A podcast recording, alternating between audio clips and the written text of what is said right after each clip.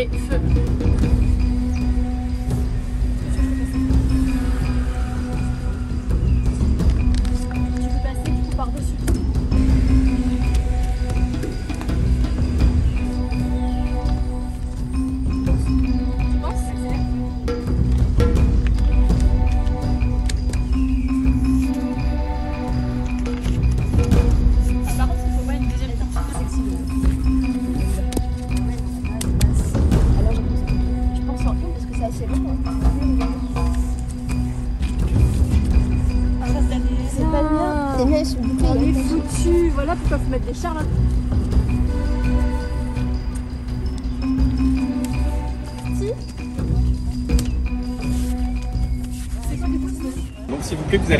ça, j'appelle la police tout de suite. D'accord Parce que si je vois quelque chose demain, je ne manquerai pas de porter plainte contre vous. Même si je vous connais pas, je porterai plainte contre X. Mais j'ai vu un certain nombre de jeunes filles charmantes, mais qui pour autant s'entêtent à faire quelque chose que je leur demande de ne pas faire. les gens qui agressent les femmes dans la rue. Qui Non, sur je vous explique juste une chose. Un coup de chercher, Non, ça s'en va. Bah oui, non, mais Ça s'en va. Non, mais bien sûr, mais vous viendrez passer, mademoiselle. Si vous voulez. Mais pourquoi vous Dans un pas mois, Vous quand les habitez gens où Vous vu, habitez où pas loin, je viendrai. Eh ben, vous habitez où? Pas loin, Eh ben, allez le coller sur votre, sur votre. Mais non, parce que je suis excentrée, les gens ils passent pas à pied. Non, mais y a Mais pas de- regardez là, celui-là, là. Non, mais Ça, c'est le maire, c'est le on maire va du curé. partir. Monsieur, on va partir. Voilà, mais je n'en doute pas, mademoiselle. Voilà. Je n'en doute pas un Restez instant. calme, vous inquiétez pas, Ah, mais pour le moment, je suis très calme. Je peux vous assurer que si je devais être désagréable, je pourrais être beaucoup plus désagréable. D'accord monsieur. Mais voilà.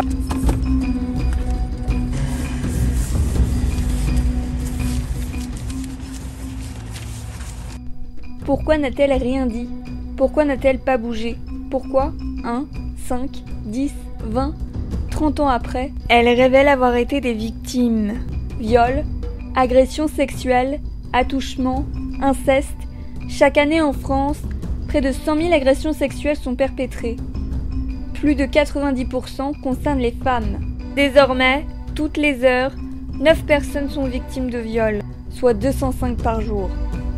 Si la parole était nettement moins libérée avant l'arrivée du phénomène mondial MeToo, les victimes continuent de taire leur agression et mettent du temps avant de porter plainte ou d'en parler.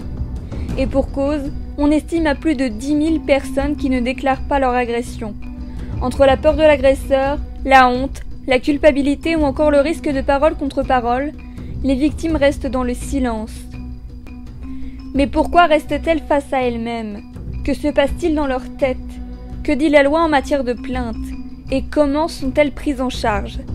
Enquête sur celles qui gardent le silence.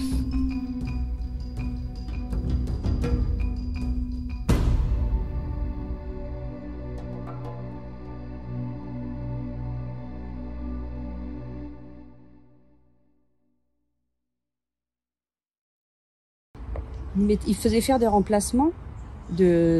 C'est un grade au-dessus de ce que je faisais. Et j'étais responsable de tous les quais, là, en fait. Et il y avait des moments, donc il y avait tout un tas de palettes. Et en fait, tout, était caché, en fait. Donc il me disait, viens voir, il y a un problème. Donc là, sur le dernier, il y a un problème sur les palettes du cavaillon. Donc il fallait, on y allait, mais tout était caché par les palettes. Et là, il prenait il- pour me tripoter, en fait. Tout était euh, calculé. C'est un truc qui me reste encore, parce que du coup, je suis toujours dans l'appréhension. Et j'ai toujours été dans la dans l'appréhension, dans la stratégie d'évitement, et ça me reste. C'est-à-dire que même quand je dois aller quelque part, j'ai toujours de l'appréhension, j'ai toujours peur qu'il y ait quelque chose qui se passe mal, j'ai toujours peur que et ça me reste toujours en fait.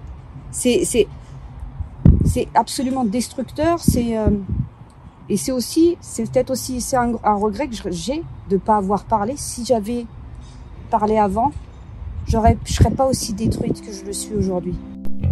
En 2001, Emmanuelle est embauchée dans une agence de la Poste. Elle n'a alors que 19 ans. Pendant 14 ans, elle subit du harcèlement sexuel de la part de son supérieur hiérarchique, jusqu'à essayer de la violer. Autour d'elle, ses collègues ne disent rien.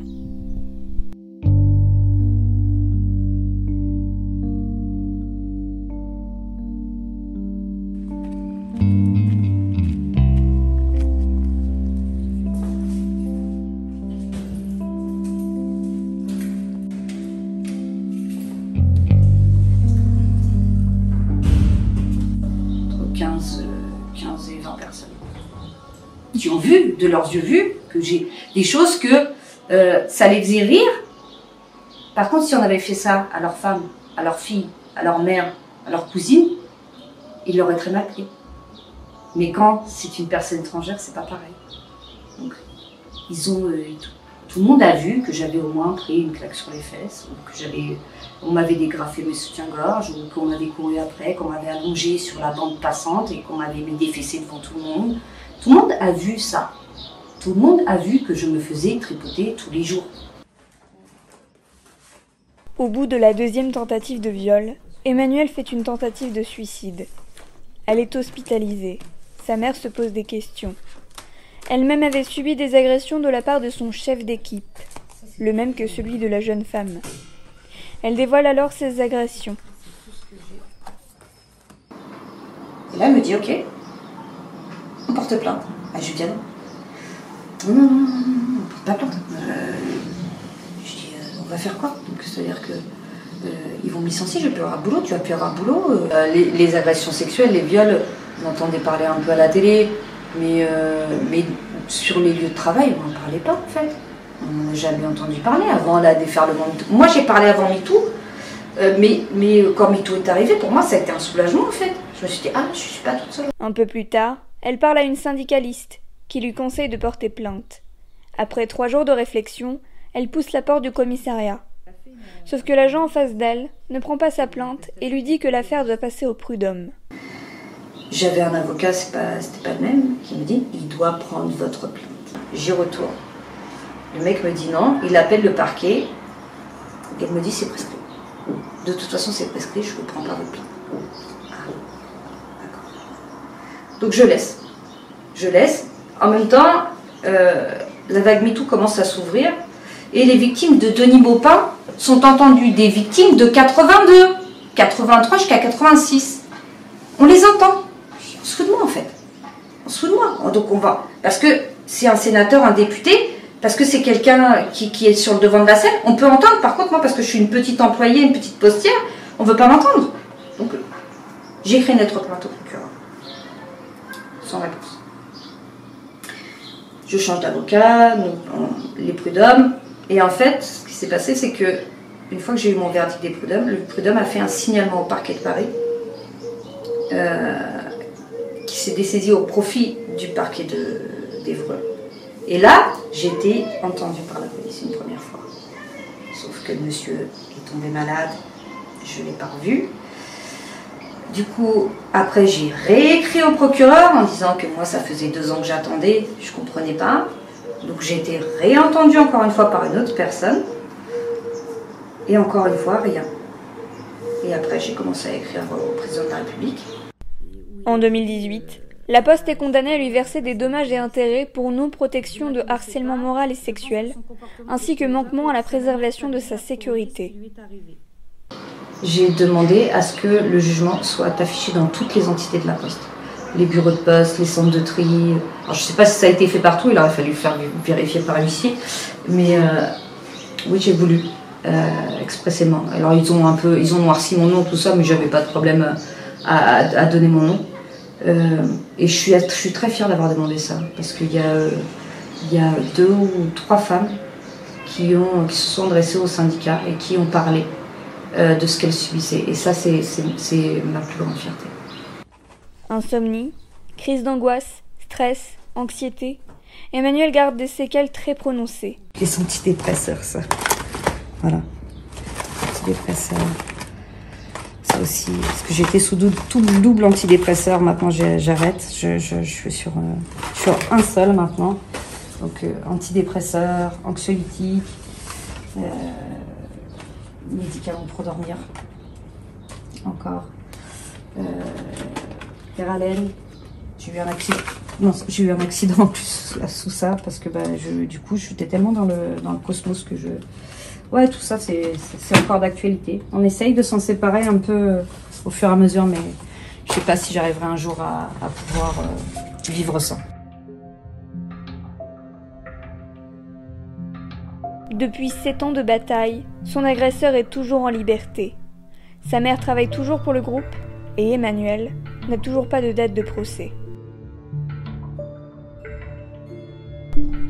Comme celle d'Emmanuel, ces histoires se comptent par milliers. Celle d'une autre jeune femme est récente. C'est la première fois qu'elle en parle à quelqu'un d'autre qu'à son compagnon. Ne souhaitant pas se montrer, nous l'appellerons Océane. En 2018, elle fait la rencontre d'un jeune homme sur une application de rencontre. Après un mois de discussion, tous deux se donnent rendez-vous à une heure de chez elle.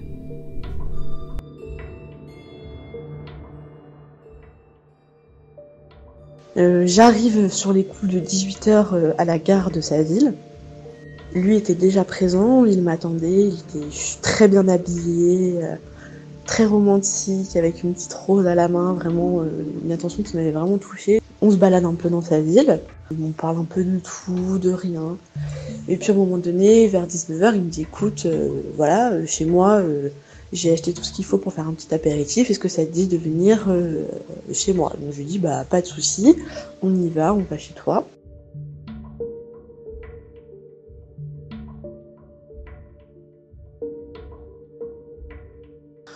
On commence à manger un peu, euh, grignoter deux trois trucs, à boire une bière, puis deux. Il continue euh, à me parler de sa vie, de ses parents, de ses frères et sœurs. Je fais pareil. Et euh, à un moment, il m'embrasse. Moi, je lui rends son baiser parce que j'en avais aussi envie. Et puis, euh, petit à petit, il commence à glisser sa main sous mon t-shirt. Au début, je dis trop rien parce que voilà, c'est c'est pas très gênant. Sauf que à un moment, il descend sa main euh, au niveau de mon sexe. Il commence à me toucher et je le repousse. Je lui dis que non, j'ai pas envie. Voilà, je veux prendre mon temps. J'ai pas envie d'avoir de relations sexuelles avec lui. De là, son visage a changé, mais j'avais une autre personne devant moi. Son regard a changé. Il est devenu très agressif. Donc, euh, en, un quart de seconde, il a déplié le canapé lit. Il m'a poussé sur le dos.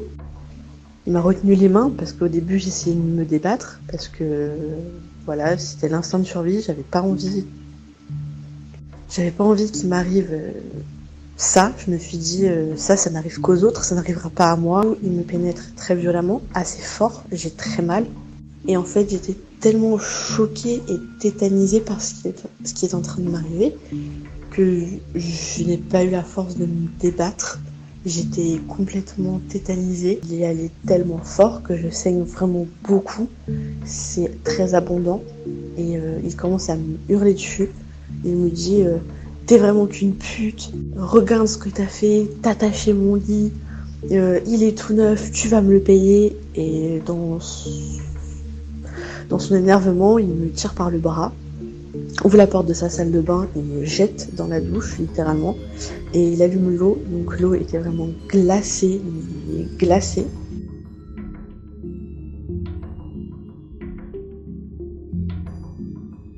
Je me suis dit, mais euh, si ça se trouve à la fin, euh, une fois qu'il aura fini de me violer, il va peut-être me tuer. Puis après euh, toutes ces années, euh, je, culpabilise beaucoup parce que je sais qu'il a violé d'autres femmes avant et après moi. Et je me dis peut-être que si moi j'aurais porté plainte, peut-être que ça serait arrêté.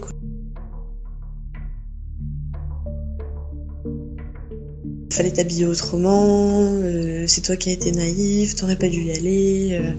Qui nous prouve qu'il t'a ré- réellement violé on, remet tout le temps en fait la parole des victimes en doute.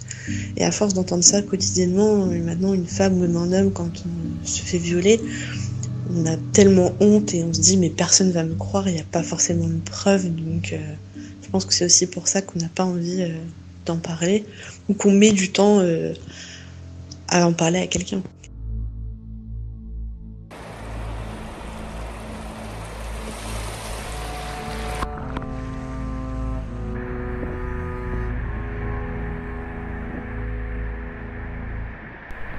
En novembre 2017, la consultation citoyenne engagée par le gouvernement a permis de donner une tribune aux victimes qui gardent le silence. 20% d'entre eux citent la honte comme premier frein pour dénoncer ou porter plainte. La honte de s'être fait avoir, d'être non comprise, de ressentir un sentiment d'impuissance. 9% signalent les pressions, les intimidations, les représailles. 8% signalent également la peur de s'engager dans un combat qui va demander beaucoup d'énergie. Enfin, pour 6% d'entre eux, la réception des plaintes est citée comme un autre frein. Mais qu'en est-il du côté de la loi? Comment expliquer cette peur de pousser la porte d'un commissariat? Pour le savoir, nous avons fait appel au maître Angélique Macrel, avocate au barreau de Rouen. En 2021, elle a défendu une victime d'inceste. Selon elle, des blocages persistent pour croire les victimes. La problématique des victimes, c'est que parfois, en fait, euh, c'est leur parole contre euh, la parole de l'auteur présumé, et euh, dans la mesure où la plupart du temps, ce type de fait se passe dans l'intimité, si elles n'ont pas fait de démarche immédiatement après les faits, il n'y a plus de, traces matérielles, de traces physiques. Lorsqu'une victime entre dans une gendarmerie ou un commissariat, elle arrive à l'accueil. À l'accueil, euh, les policiers ou les gendarmes ne sont absolument pas formés à ce type de questions-là. Donc ils peuvent avoir des réflexions euh, totalement déplacées, euh, de poser des questions pour être certain que la personne veut faire la, veuille faire la démarche. Donc l'indisposer dans le sens mais vous êtes sûr que vraiment c'est le cas et les personnes se sentent un peu dissuadées d'aller de l'avant et renoncent. Si sauter le pas peut être fastidieux, de nouveaux dispositifs et de nouvelles lois ont été mis en place pour aider les victimes et les rassurer. Parmi elles, on note la durée de prescription ou encore la nouvelle loi sur l'inceste. en place en ligne, donc les victimes maintenant ont la possibilité euh, de euh, déposer une pré-plainte en ligne. C'est un premier euh, passage qui est ouvert 24 heures sur 24, 7 jours sur 7 et qui permet de prendre une certaine distance pour donner du courage à la victime d'aller d'aller de l'avant. Justement avec ce mouvement de libération de la parole, euh, ça a été un tremplin, mais aussi avec les lois qui euh, en ont découlé, notamment euh, les lois sur l'inceste, puisque aujourd'hui l'inceste est caractérisé en tant que tel, et il y avait un large panel de victimes qui étaient murées dans le silence et qui avaient le poids familiale, euh, de, la crainte euh, de, s'exprimer euh, au, risque de briser les liens familiaux, il y a quand même un, gros bond qui a été fait puisque la loi du 21 avril 2021 met en place des systèmes de, glissement et de prescription en cascade qui il n'y aurait pas de, fin assez proche. Et il faut préciser aussi que la prescription trentenaire euh, pour les, mineurs euh, d'infractions euh, sexuelles est à apprendre à compter de la majorité. Des améliorations juridiques qui puisent leur création sur cette parole devenue plus libre. Depuis 2017, des nouveaux mouvements sont apparus. MeToo, Balance ton port, l'affaire PPDA. Des actrices, journalistes, artistes, mais également des anonymes, accusent, dénoncent, parlent de leur agression. Partout dans le monde entier, des milliards de femmes déclarent qu'elles aussi, elles sont victimes. Ce matin, 8 heures, je cours le long du canal. Je passe devant des pêcheurs qui crient Ah, ça, c'est un beau petit cul français comme on aime. En colère, toutes ces réflexions déplacées dès que nous mettons un legging de course. Dans le métro, un homme 50 ans qui fixe ma jupe et qui lâche à un jeune à côté de moi. À ton âge, je l'aurais violé. Il a rigolé. Repas de fin de chantier, 30 personnes. Une viralité que Marie Jobonnet tient à réajuster. Historienne, elle a vécu les grands mouvements féministes des années 70. Ce qui a été étonnant pour moi avec l'apparition du hashtag MeToo, c'est que euh, ces, jeunes femmes ont découvert la possibilité de parler et la, et la, violence dont elles étaient victimes. Or, ce qui me frappe beaucoup, c'est la, la, rupture de transmission, parce que nous, nous avons, dans les années 70, le mouvement de libération des femmes, nous avons mené euh, une campagne contre le viol en 1976. On a même euh, fait des grandes séances à la mutualité, on a fait 10 heures contre le viol. Il y a eu beaucoup d'articles dans la presse. Par exemple, euh, on avait un des slogans, c'était quand une femme dit non, ce n'est pas oui, c'est non. Eh bien, ce slogan-là, il a été redécouvert par les jeunes comme si elles l'avaient inventé.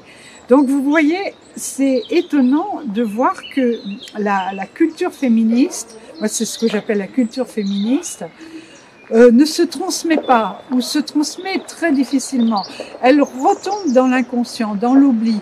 Et il faut sans arrêt redécouvrir les combats des femmes. Mais je vous ai rien demandé, je ne sais pas qui vous êtes. Alors vous la bouclez. Vous la bouclez vous d'abord. Une parole déjà puissante à l'époque. En 1974, une amie de Marie-Jo se fait violer avec sa compagne sur une plage des Calanques de Marseille. Les deux Belges prennent la décision de porter plainte. Elles seront défendues par l'avocate Gisèle Halimi. C'est un procès qui est absolument exemplaire. Parce qu'il n'y avait jamais eu de procès euh, à propos du viol.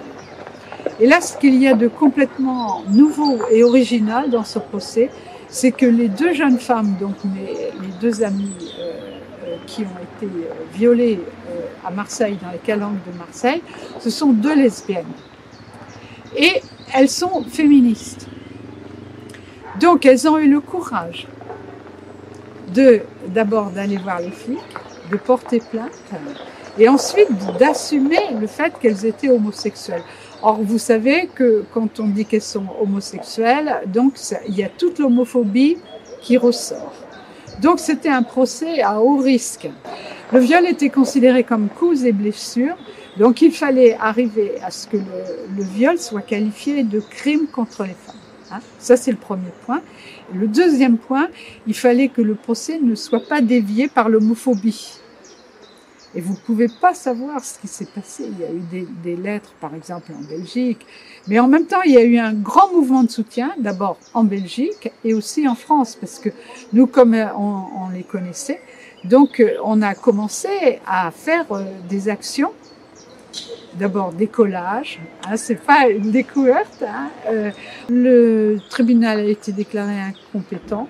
Et ensuite, ça a été jugé pour euh, crime euh, criminalisé. Et il y a une loi qui est passée en 1978. Donc, vous voyez, entre 75, euh, 74 et 78, dans ces quatre ans, il y a eu tout un combat qui est euh, victorieux qui a été mené. Et moi, ce qui m'étonne énormément, c'est que ce combat-là des femmes a été oublié. J'ai été très étonnée de lire dans Virginie Despentes, vous savez, elle parle de son viol. Et elle, fait- elle dit qu'il n'existait aucun combat pour, euh, de femmes déjà contre le viol. Or, ça s'est passé bien après. Donc, même Virginie Despentes, qui est quand même une référence dans le féminisme des jeunes, hein, dans le féminisme queer, je dirais, hein, bien, même elle, elle ne le savait pas. Mais les jeunes d'aujourd'hui, elles ont, Internet, elles ont Wikipédia, tout ce que elles ont moins d'excuses que nous, je dirais.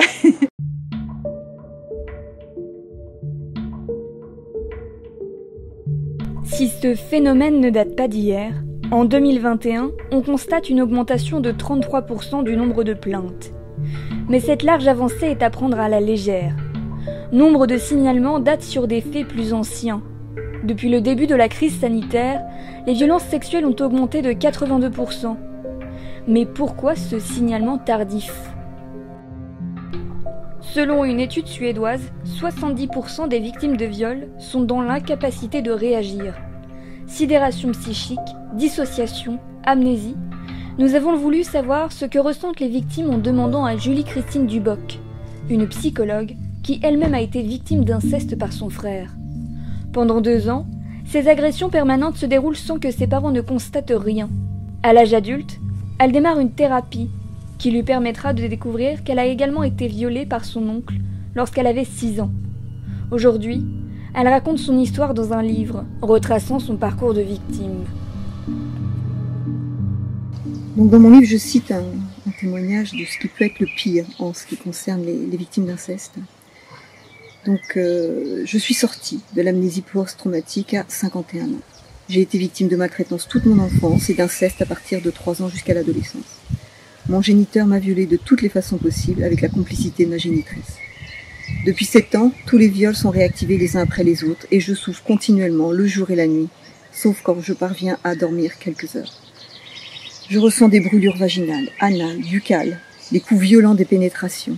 Mon corps et ma tête qui tapent contre le lit ou le mur, ses mains qui tirent sur mes jambes lorsque j'essayais de me recroqueviller, ses genoux qui immobilisaient douloureusement mes épaules lors des fellations. les ongles de ses doigts qui griffaient l'intérieur de mon vagin, les joues, le palais, toute la bouche meurtrie par son pénis. Tout mon corps est en continuelle tension, je revis la peur, la panique, la terreur, le dégoût, la sidération liée à ces traumatismes.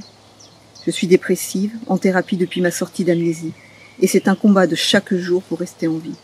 Donc cette personne écrit très bien ce que euh, Claude a appelé les traumatismes chauds. Les traumatismes chauds, c'est tout ce qui est agression dans le corps, dans l'âme. Euh, c'est euh, le surplus de, de, de, de stimulus sensoriels. Euh, on voit bien une, une, gifle, une claque, ce sont des traumatismes chauds. Et puis, il y a un autre aspect du traumatisme dont on parle pas assez souvent, qui est le traumatisme froid. Euh, le traumatisme froid, c'est tous les manques, manque d'amour, manque de protection, manque de soutien, euh, manque de compréhension que une victime peut trouver dans notre société euh, au moment où elle essaye de chercher un peu de soutien. Et donc, ou, ou quelquefois même dans son enfance où il n'y a pas eu de protection. Des traumatismes que Julie Christine a elle-même vécu. Trois jours après que cette victime dépose son témoignage sur le site de Balance ton port, la psychologue fait de même et raconte son histoire. Il lui aura fallu douze ans pour écrire ce livre.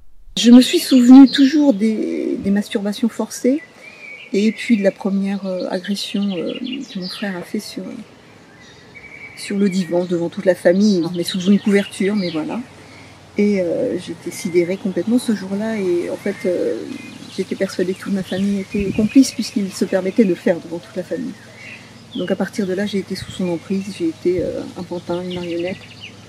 Euh, donc euh, je me suis d'abord souvenue de tout ça. Ensuite, euh, avec le travail thérapeutique, le MDR, les techniques, j'ai réussi à retrouver les, tentatives de viol, les viols, les fellations.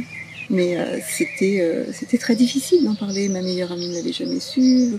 C'était impossible même d'en parler. C'était pas très difficile. C'était impossible. Dans certaines familles encore plus. Parce qu'en fait, il y a des familles où on peut subir l'inceste, mais par exemple par un tonton éloigné, etc. Et la, famille, la famille proche est présente, protège, même après coup. Mais euh, dans ma famille, euh, voilà, c'était un fait établi, quoi c'est comme ça que ça se passe. Ancienne chercheuse au CNRS en mathématiques, ses symptômes post-traumatiques la rattrapent.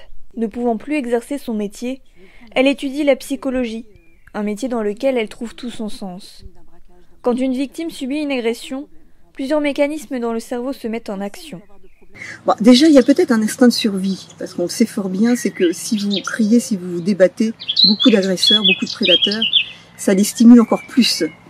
Et comme euh, le viol, l'agression sexuelle, c'est plus une question de pouvoir sur l'autre, si vous vous débattez, donc vous reprenez votre pouvoir par rapport à l'autre, vous risquez bien sûr de perdre la vie. Donc il y a, je crois qu'il y a un instinct de survie déjà à la base. Euh, se protéger, voilà, vaut mieux être violé que d'être tué quelque part, malheureusement. Euh, bien sûr, s'il y avait du monde autour, euh, la personne se débattrait, crie, crierait. Mais on l'a vu, même il y a des viols qui ont lieu dans, dans, le métro, dans des trains, et personne n'intervient autour, même si la personne se débat. Donc c'est vrai que il y a une, il y a une sidération, il y a un instinct de survie, et je crois qu'on se déconnecte en fait. Il y a des personnes qui le disent comme ça, que quand le viol arrive, et ça s'appelle le processus de, de, le mécanisme de défense s'appelle la décorporation. C'est-à-dire qu'en fait, le, le, la psyché, l'esprit se déconnecte du corps et observe ce qui se passe comme un spectateur. Je dirais notre inconscient dit ok, là l'adulte est assez protecteur, je vais lui balancer un petit flashback. Et puis voilà, c'est une image. Et on se réveille avec un sursaut, ça peut être pendant un cauchemar, ça peut être pendant une, journée, une odeur, ou un dégoût en, faisant l'amour avec son partenaire. Et hop, c'est des choses comme ça qui reviennent petit à petit. Mais euh, je dirais que le, le, psychisme est assez bien fait parce qu'en fait, il fait pas revenir tout d'un coup, parce que sinon on disjoncterait. Des souvenirs qui reviennent d'année en année. Selon la psychologue, deux problèmes judiciaires persistent. Si vous avez été euh, victime d'un cambriolage ou victime d'un braquage dans une banque, vous allez avoir aucun problème pour en parler en sortant. Et personne ne va avoir de problème pour vous en parler aussi, pour savoir ce que ça vous a fait, etc. Mais dans les cadres des agressions sexuelles, les gens considèrent que ça fait partie de l'intime de la victime et donc n'osent pas en parler. Et n'osant pas en parler, la société n'en parle pas, pas suffisamment. La victime elle-même croit que ça fait partie de son intime et qu'il ne faut pas déranger l'autre qui est aussi euh, dans le respect soi-disant de cet intime. Et il ne s'agit pas d'un acte intime. C'est un, un crime. Et il faut le remettre sur ce niveau-là et le mettre comme un fait public, parce que tout crime est public. Mon combat, c'est vraiment de, de faire euh, du crime, de tout, de tout crime sexuel, un crime imprescriptible. C'est-à-dire que jusqu'à la fin de sa vie, si on a 82 ans et que là on a envie de porter plainte, on peut porter plainte. Euh, parce que ça fait partie de, du travail de guérison de la victime, d'être euh, d'être entendu à un moment donné par une autorité.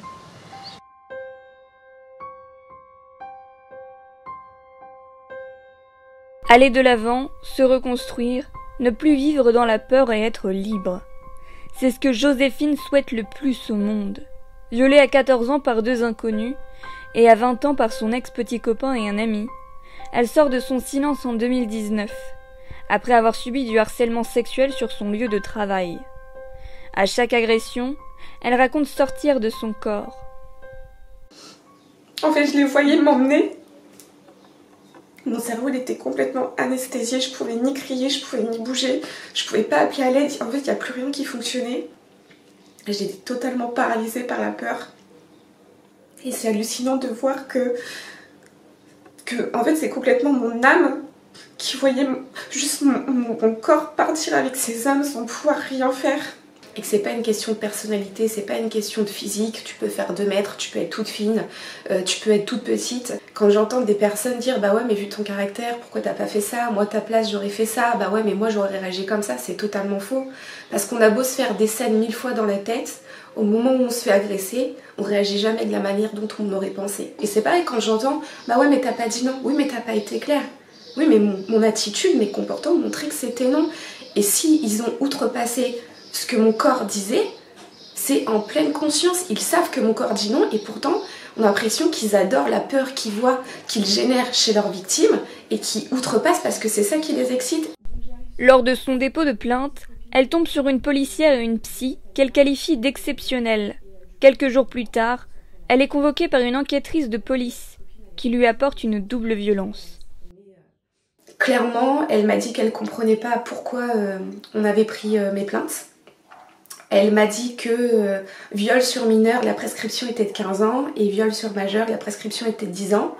Et que pourquoi est-ce que je venais porter plainte justement à la limite de la prescription? Comme si euh, j'avais tout manigancé. Donc je lui explique ce que moi je vous ai expliqué.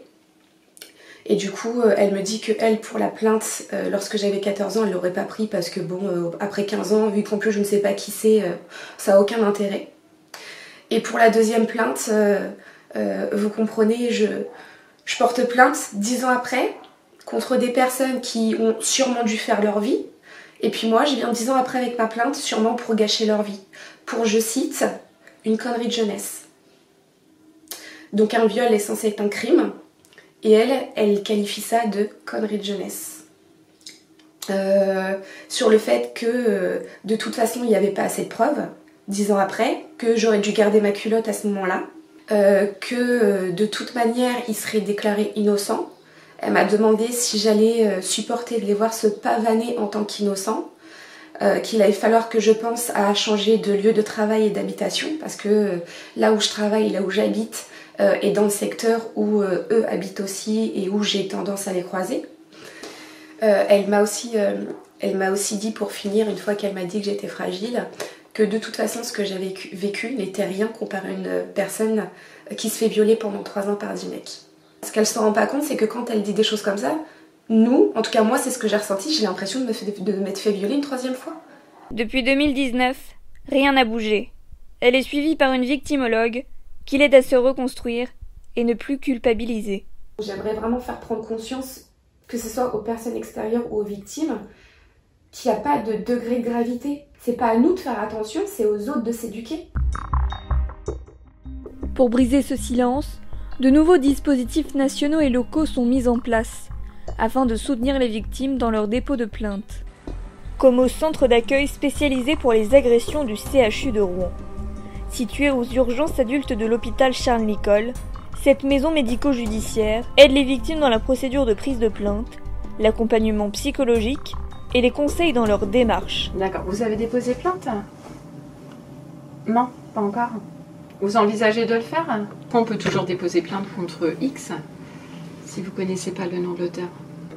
La date de l'agression, c'était quand? On va les examiner, on va faire un certificat euh, médico-légal euh, descriptif euh, qui va se terminer par l'ITT, l'incapacité totale de travail, qui est la gêne fonctionnelle dans les gestes de la vie de tous les jours, et qui viendra et qui servira aux policiers, aux gendarmes, aux magistrats, à la justice en général, de, pour définir l'infraction. Souvent, les violences, c'est les violences associées, c'est les traces échimotiques, les traces de, coups qu'on va retrouver euh, associées à ça, la, face interne des cuisses, euh, euh, pour des gestes d'empoignade, des traces digitiformes, la face interne des bras, et c'est tout ça qui va faire que ça va venir corroborer, venir confirmer ou affirmer l'effet de violence sexuelle. Ce qu'on met aussi de façon euh, importante, c'est que souvent, et on le dit à la victime aussi, une victime qui a déjà eu des relations sexuelles consenties, qui a une vie sexuelle, euh, dans 80% des cas, pour ces victimes-là, on, on ne va pas voir de lésions. Donc ça, c'est quelque chose que, ah, bah, vous avez rien vu, donc si, qui s'est rien passé. Donc justement, c'est pas parce qu'on voit rien qu'il s'est rien passé, et on va noter euh, tous ces éléments-là aussi dans le certificat, et que l'examen ne permet pas d'affirmer ou d'affirmer les dires de l'intéressé. Sur toutes les agressions confondues, 95% des victimes qui viennent au CASA sont envoyées sur réquisition. Depuis quelques années, le service médico-judiciaire détient un système simplifié de dépôt de plainte. Le principe Les victimes remplissent un document officiel en répondant à quelques questions autour de leur agression. Le document est ensuite envoyé à la police ou à la gendarmerie. Ça marche? Bon bah ok, merci. Après la victime doit quand même aller porter plainte, mais en tout cas, elle dit je suis passé au CASA, j'ai fait un DPS, donc souvent on lui donne une copie du dépôt de plainte simplifié qu'elle peut montrer au, service de police et ça facilitera euh, sa prise de plainte après et que son affaire entre guillemets est déjà un peu connue. Euh, si elle va pas au commissariat, derrière nous on aura une réquisition, on va envoyer à l'autorité requérante, comme on dit, euh, à l'officier de police judiciaire qui nous a fait la réquisition.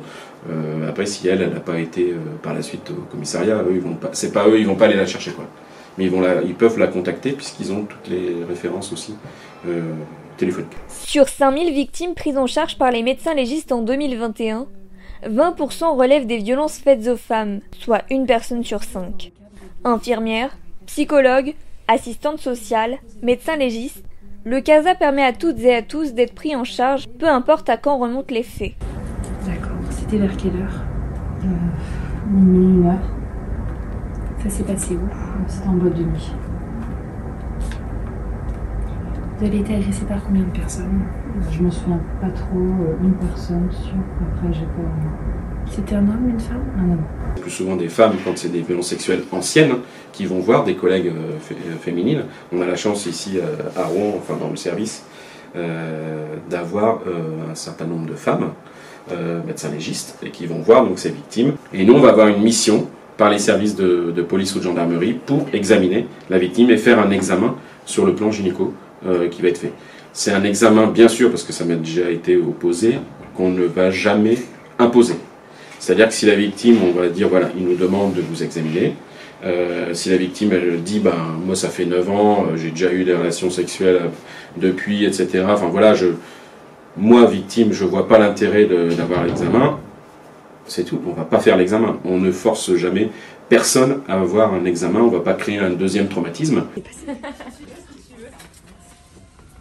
Selon le professeur, l'enquête nationale sur les violences envers les femmes en France, réalisée en 2000, a été le premier levier pour adapter la médecine légale aux violences sexuelles. Alors, est-ce que vous pouvez m'expliquer ce qui vous amène au CASA j'ai subi euh, des violences sexuelles euh, durant mon enfance. D'accord, donc ce que j'imagine, c'est que si c'était pendant l'enfance, il y a eu peut-être une période où vous n'en avez pas parlé. Qu'est-ce qui aujourd'hui euh, vous a amené justement à franchir la porte du CASA? C'était compliqué d'en parler et j'ai franchi pas il n'y a pas longtemps. Nolwenn est psy depuis 4 ans au CASA.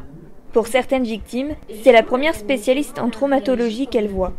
En fait, nous, on est plutôt sur des prises en charge pour moyen terme, on va dire ça comme ça, euh, dans l'idée de gérer un petit peu l'urgence entre guillemets, mettre en place des choses et puis gérer la crise en fait finalement. Une fois que le temps de crise est passé, parfois euh, voilà les, quelques entretiens ça peut suffire et puis parfois non il y a besoin d'une réorientation effectivement pour du travail un petit peu plus à long terme. Souvent sur la première consultation, je vais avoir tendance à poser pas mal de questions euh, déjà parce que c'est pas rare que ce soit la première fois que quelqu'un, euh, que la personne vienne voir un psychologue. Donc l'idée c'est vraiment de détendre aussi un petit peu. Les gens savent pas toujours euh, quoi dire, etc.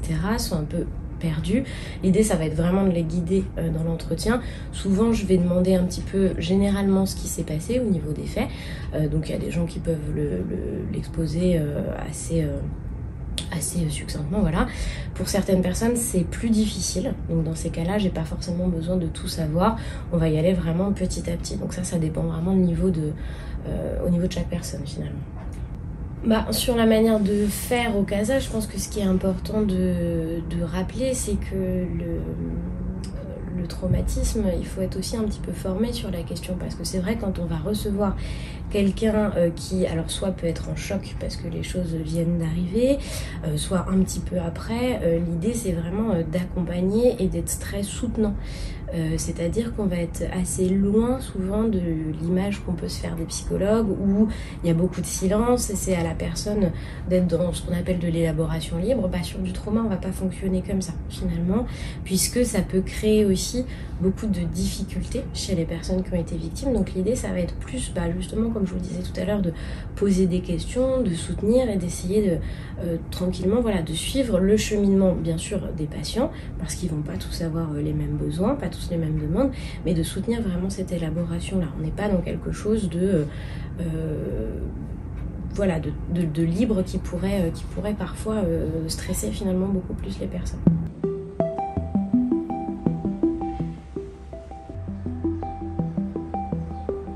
D'autres clés aident les victimes dans leur procédure. Associations, collectifs, entreprises, de nouvelles structures voient le jour depuis une dizaine d'années. À Rouen, une association s'est implantée, Oser le féminisme, une antenne normande qui joue un rôle important dans les procès.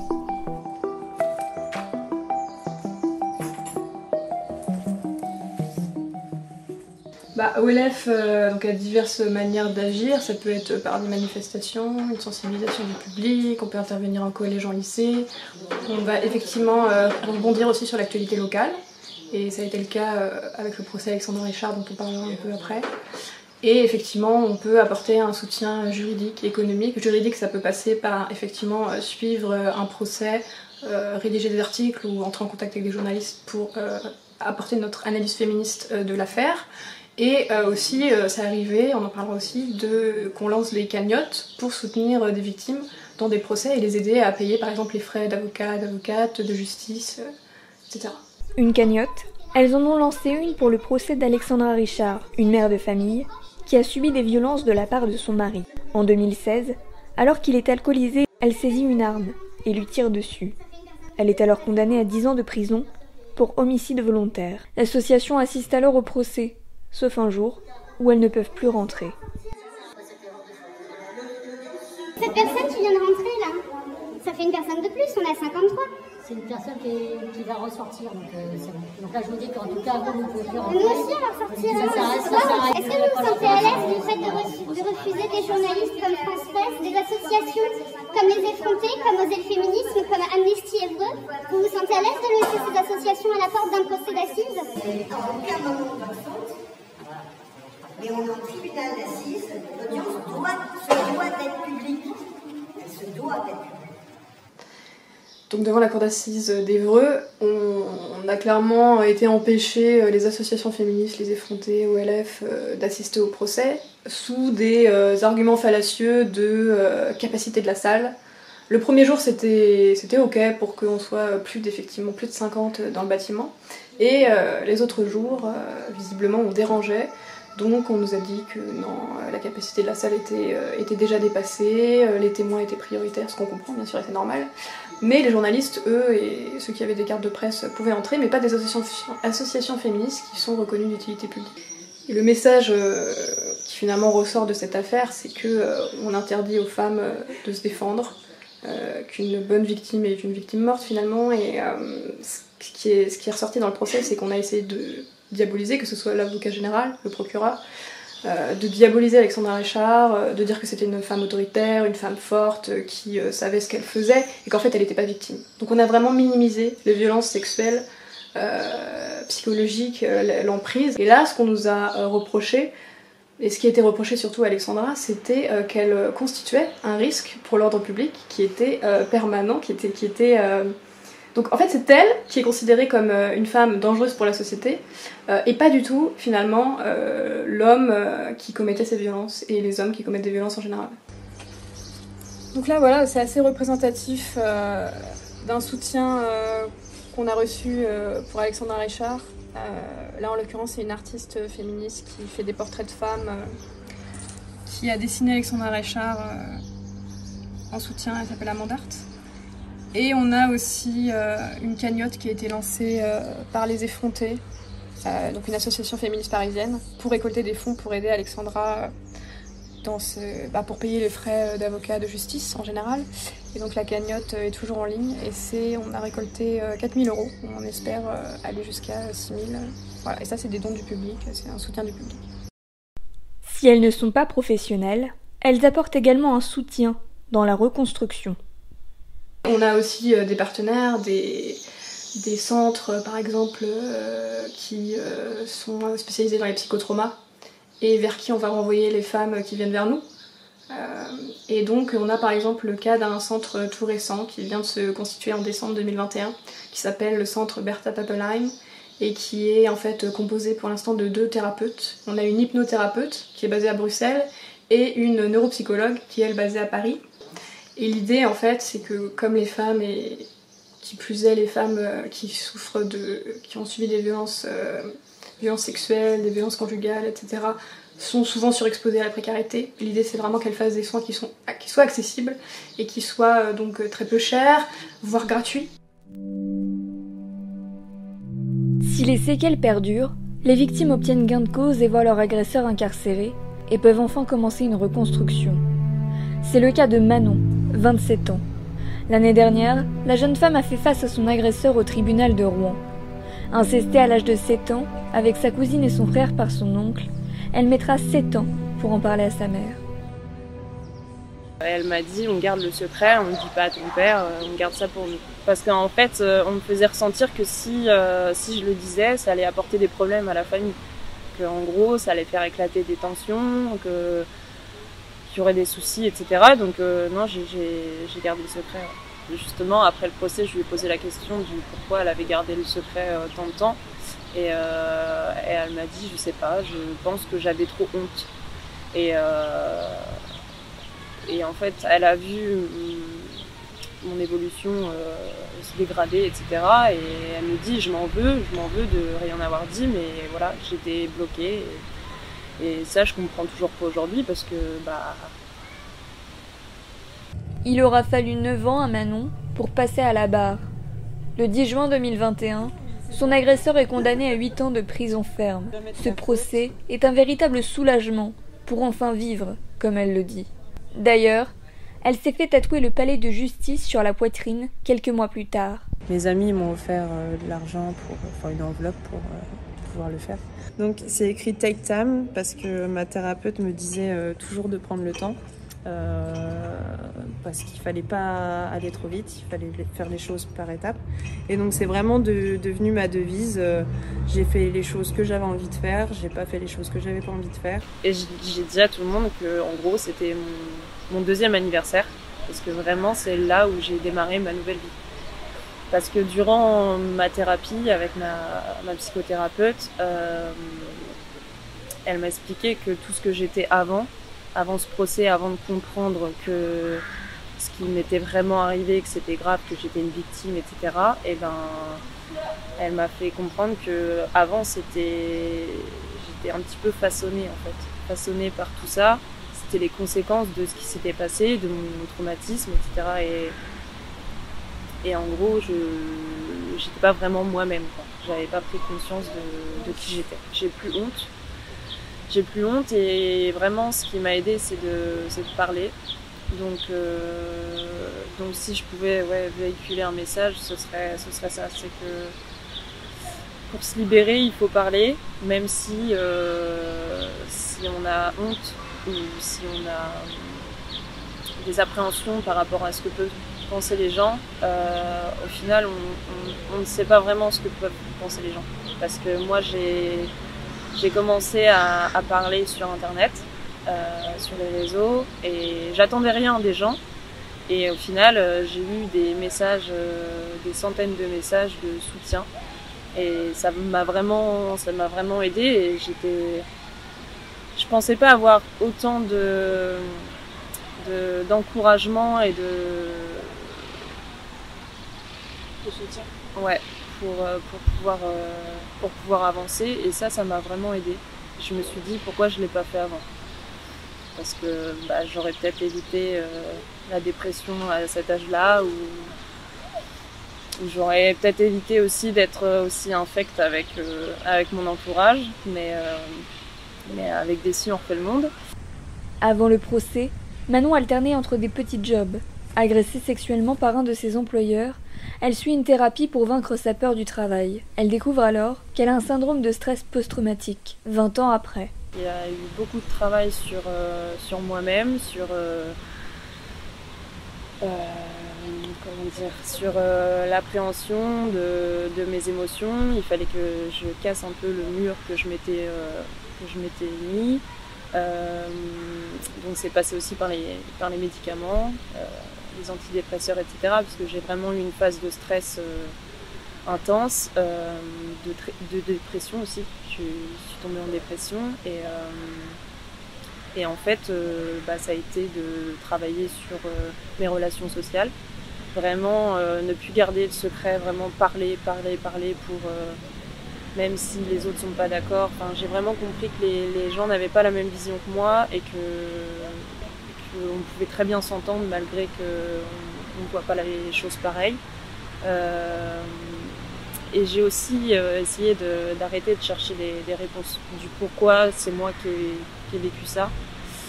Et, et voilà, après c'est passé par aussi euh, la rencontre avec mon petit copain. Ma thérapeute m'a expliqué que, que c'était pas ça le combat de ma vie. Le combat de ma vie c'était vraiment de faire éclater tout, tout, cet engrenage autour de l'inceste, euh, vraiment de, de- d'expliquer, mais au final, euh, ça fait avancer que d'un côté. Que du côté des victimes, ça aide à se reconstruire, mais par contre, euh, à côté, les agresseurs, ils prennent que dalle et ça avance pas beaucoup. Et, avec un ami, avec mon ami d'enfance, on se dit toujours, parce qu'il a été au Canada, et là-bas, il y a la castration chimique.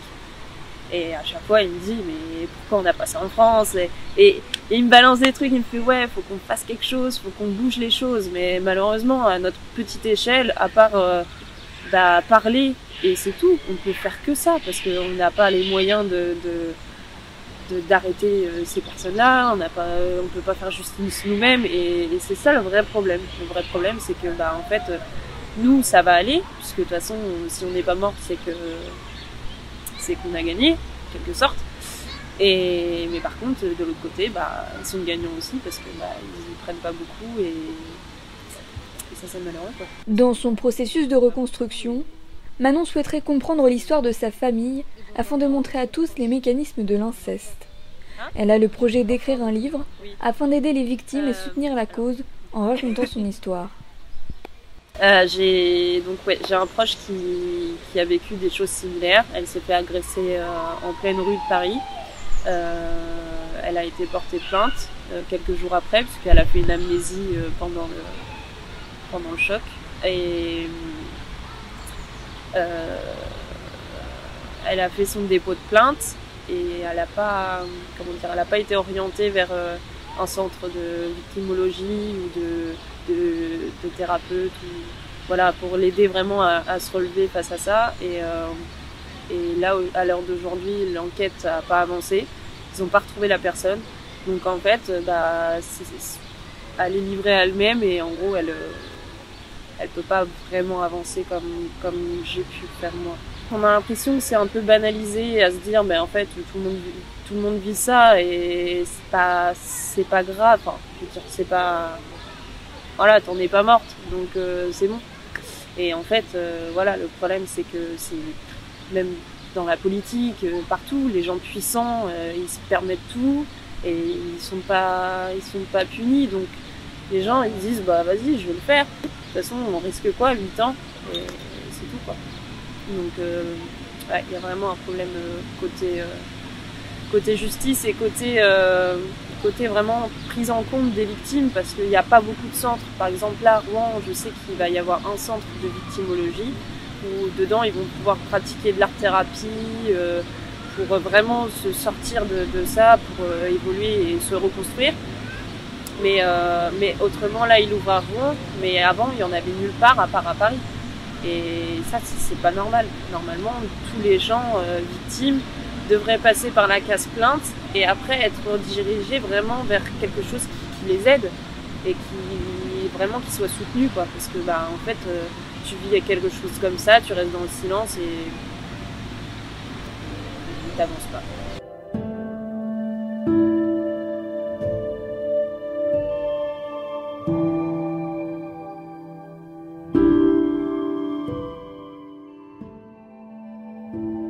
Une parole plus libérée mais encore peu prise en compte.